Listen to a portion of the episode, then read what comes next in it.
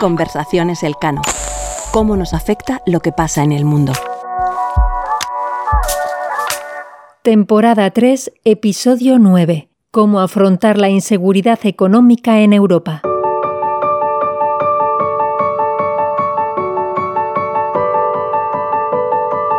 En un mundo amenazado por numerosos riesgos geopolíticos, donde la seguridad nacional es de máxima prioridad, la seguridad económica se ha vuelto esencial. Una guerra en Europa, crecientes tensiones entre Estados Unidos y China, pandemias globales y el impacto del cambio climático. Todos estos factores han llevado a gobiernos en todo el mundo a reevaluar sus estrategias para garantizar la seguridad de sus naciones. Y en medio de este proceso, la seguridad económica surge como una pieza clave. De hecho, el aumento de tensiones comerciales y políticas entre naciones, al igual que shocks imprevistos como el COVID, tienen un fuerte impacto en las economías mundiales. Hoy vemos cómo los países buscan defenderse de la coerción económica de otras naciones, y eso implica gestionar las dependencias estratégicas para no verse demasiado atados a ciertos suministros o mercados. También implica proteger infraestructuras críticas, impedir ciberataques y fortalecer su influencia global a través de la tecnología y las finanzas. Y en este escenario de desafíos globales, la Unión Europea se encuentra ante una tarea monumental, la de ajustar su propia seguridad económica. Hasta hace poco los 27 países miembros seguían las reglas del orden liberal, es decir, abrazaban la globalización y confiaban en que la interdependencia económica promovería la paz y las buenas relaciones con Rusia y China. Pero esta visión ha dejado al descubierto algunas vulnerabilidades, como la dependencia del gas ruso o la dificultad de adquirir suministros críticos en tiempos de emergencia como la pandemia. Además, su tradicional alineación con las reglas de la Organización Mundial del Comercio ha limitado la capacidad de respuesta europea ante tendencias como el creciente proteccionismo en algunos países y la fragmentación de la economía mundial. Y esto es especialmente importante para Europa, dada la alta exposición de la mayoría de sus economías al comercio y la inversión internacionales. Todo lo anterior explica que la Unión Europea reaccione y se replantee su seguridad económica. Es así como surge el objetivo de alcanzar lo que se conoce como autonomía estratégica, que busca reducir la dependencia externa y, por tanto, mejorar la autosuficiencia del espacio económico europeo. Esta meta explica algunas de las medidas adoptadas en los últimos años. Por ejemplo, las medidas que han buscado evitar que empresas extranjeras tuvieran ventajas comparativas para operar en el mercado europeo. También la activación del llamado impuesto de carbono para mantener estándares de sostenibilidad europeos.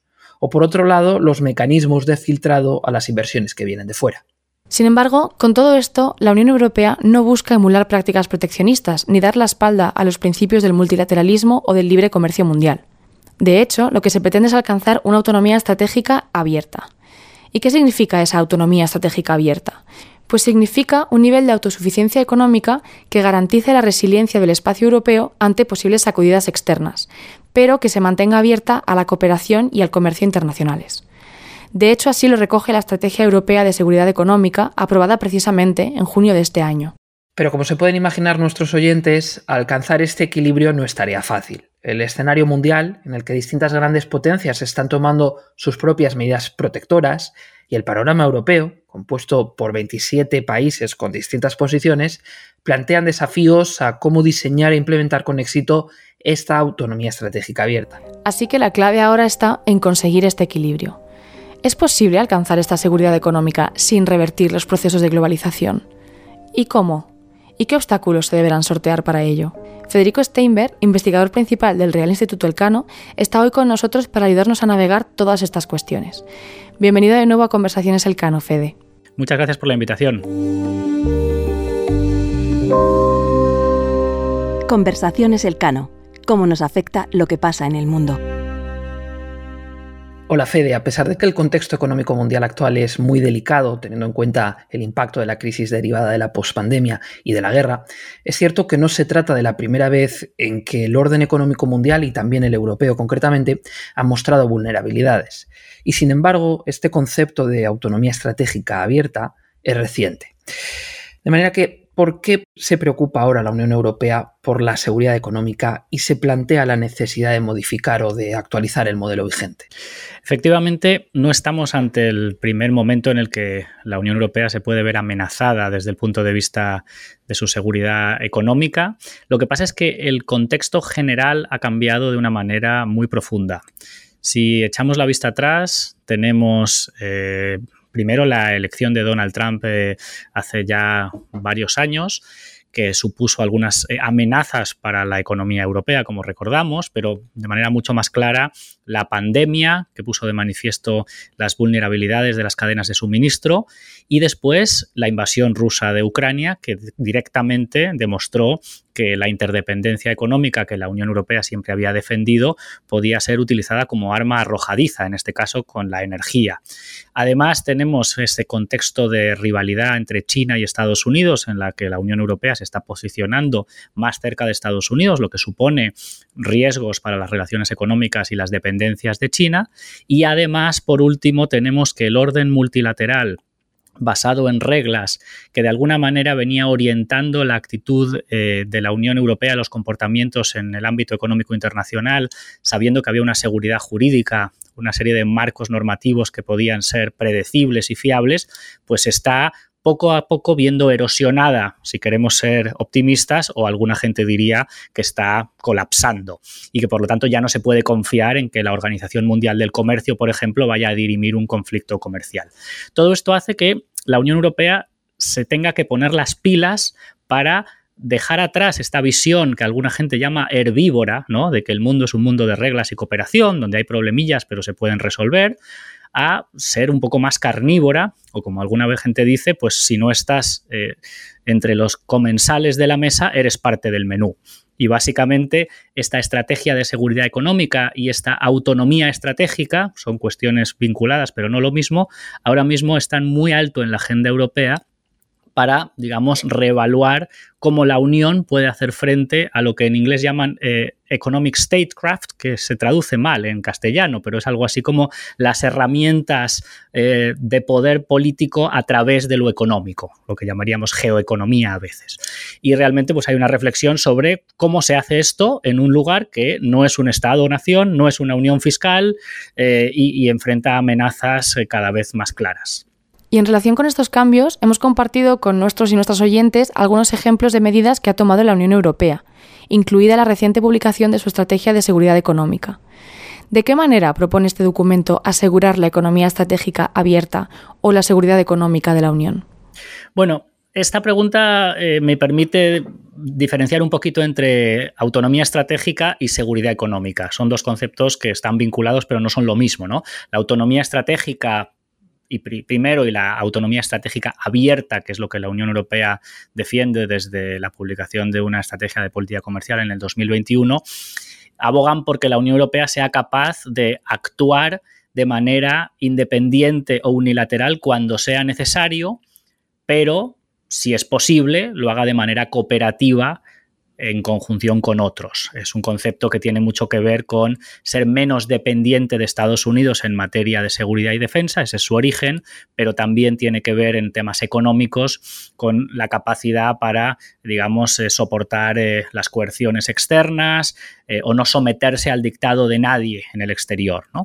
Y el concepto nuevo de seguridad económica eh, que tiene bastante poco recorrido en el mundo académico, es un tema muy práctico, eh, hace referencia a cuestiones mucho más claras de defensa económica o de geoeconomía, tanto defensivas como qué hacer si viene otro shock inesperado pero que no es culpa de nadie, digamos, como la COVID, o alguien que te ataca, digamos, como Rusia cortando el gas a, Europa o, China bloqueando la exportación de determinados minerales críticos hacia Europa. ¿no?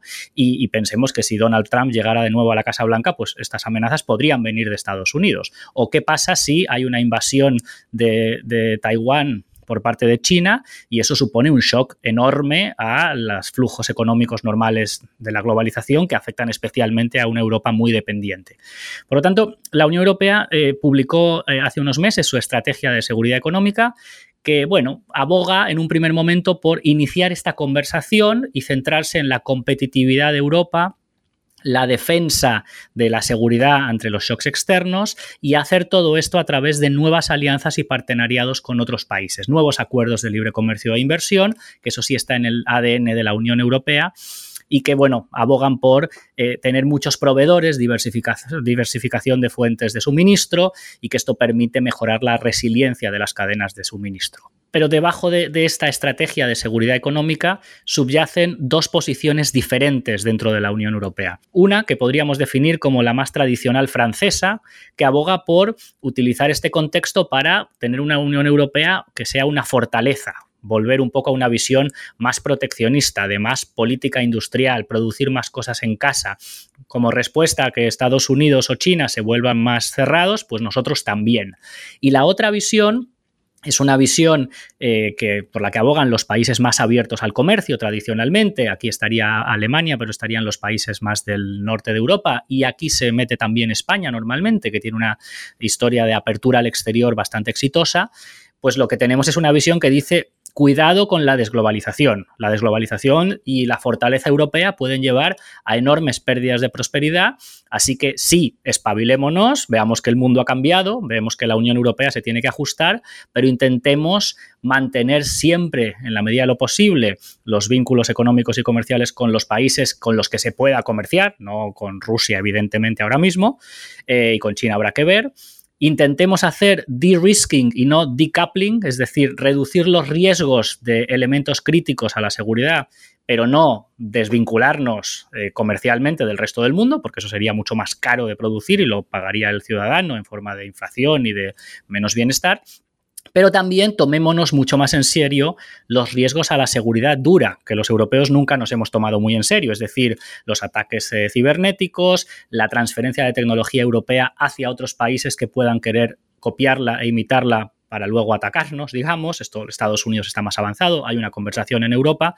y por lo tanto no está muy claro todavía esas dos visiones, que además una es más vinculada con Estados Unidos y otra es más autónoma. La, francesa, digamos, de, de, la fortaleza europea sería más autonomía nuestra y la otra, que es por la que parece que está abogando más la presidenta de la Comisión Europea, es alinearse más con Estados Unidos. Así que esta es una conversación sobre seguridad económica que no ha hecho más que empezar y que va a ser, yo creo, importante en los próximos años en la Unión Europea en muchos aspectos.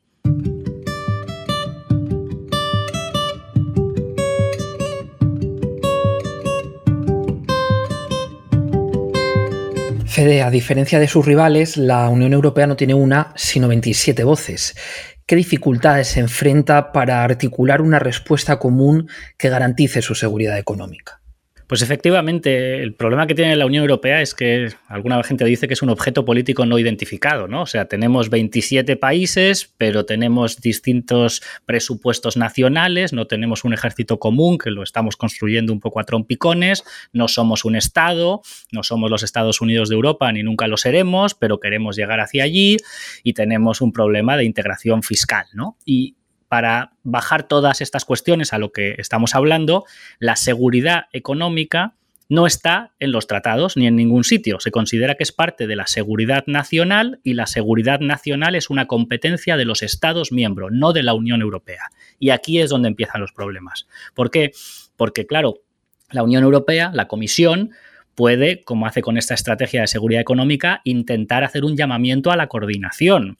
Intentar que, por ejemplo, como sucedió hace unos meses, si Holanda restringe la exportación de microchips a China presionada por Estados Unidos, Holanda es uno de los mm, productores más avanzados, pues eso eh, lo hagan los demás países también para no crear problemas y fricciones dentro del mercado interior europeo.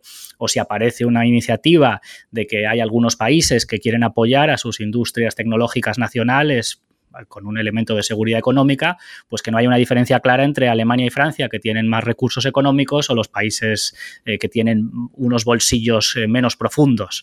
Y por lo tanto, todo esto nos lleva a la necesidad de coordinarnos mucho mejor y esto es especialmente difícil en este ámbito porque este ámbito normalmente la Unión Europea no lo piensa de manera conjunta. Va por una parte la política comercial, por otra parte la política exterior por otra parte, eh, las, concepciones de lo que es la seguridad nacional. Entonces, de alguna manera, necesitamos, mm, y, nosotros eh, desde el instituto hemos planteado eh, la creación de alguna cosa como un comité de seguridad económica europea donde estén distintos Estados miembros, pero distintas patas de sus eh, eh, gobiernos, eh, porque si no se actúa en silos.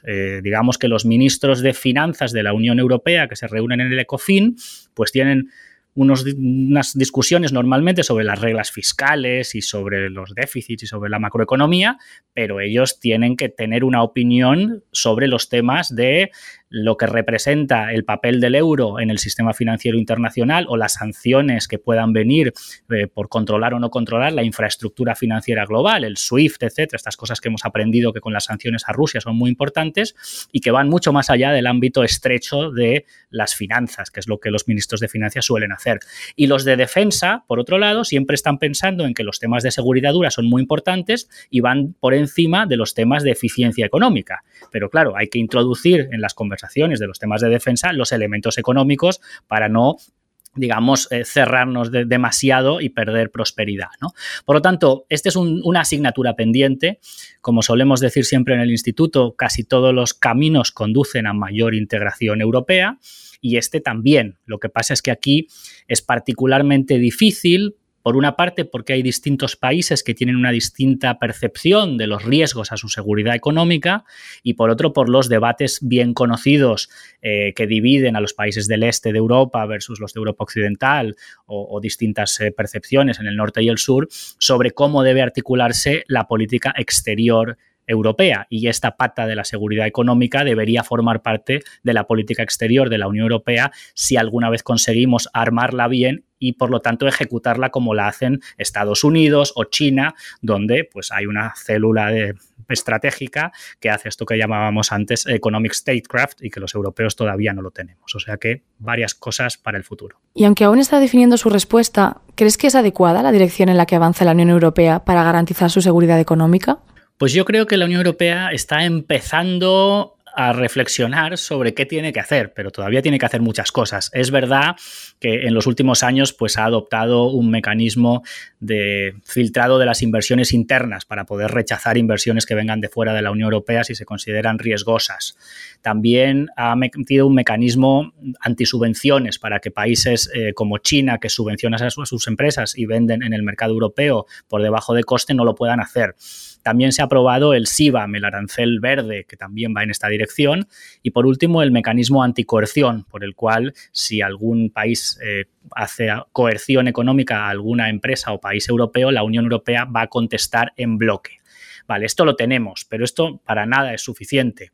En los próximos años va a haber que poner las herramientas, primero, para tomarse más en serio la seguridad dura y aquí yo creo que el control de exportaciones de material de doble uso muy sensible, sobre todo tecnología vinculado a los temas de seguridad y las inversiones directas en el exterior donde se pueda llevar tecnología punta a otros países seguramente va a haber que decidir si las bloqueamos o podemos decidir bloquearlas por motivos políticos y de seguridad. En esta conversación, en esta discusión también está Estados Unidos un poco más avanzado.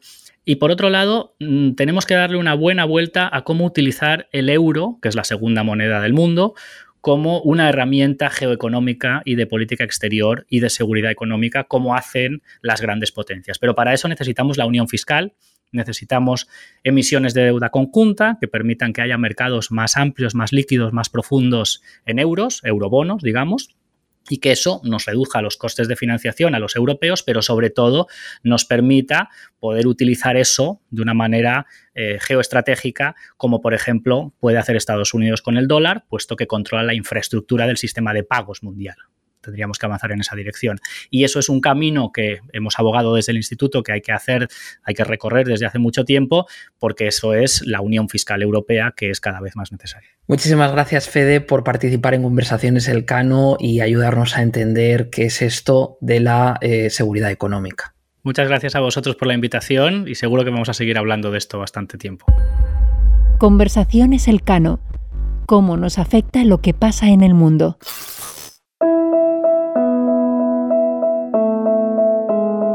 Conversaciones Elcano es un podcast presentado por María Santillán y Álvaro Vicente, pero detrás hay todo un equipo que lo hace posible. Marta Corral e Ivanosca López Valerio se encargan de la distribución digital.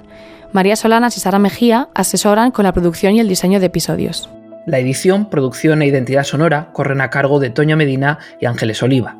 En la sección de entrevistas contamos con el equipo de investigación del Real Instituto Elcano. Puedes seguir Conversaciones Elcano en las principales plataformas de podcast. Estamos en Spotify, Apple Podcast, Evox y Google Podcast, entre otras. Si quieres conocer los temas que tratamos aquí con mayor profundidad y estar al día de todas nuestras actividades, visítanos en la web del Real Instituto Elcano, www.realinstitutoelcano.org o síguenos por Twitter en arroba rielcano. Y si no quieres perderte ninguno de nuestros capítulos, suscríbete a nuestro podcast. Si quieres saber más de nosotros y de nuestras actividades y encontrar las claves para entender la realidad internacional, visítanos en nuestra web. Realinstitutoelcano.org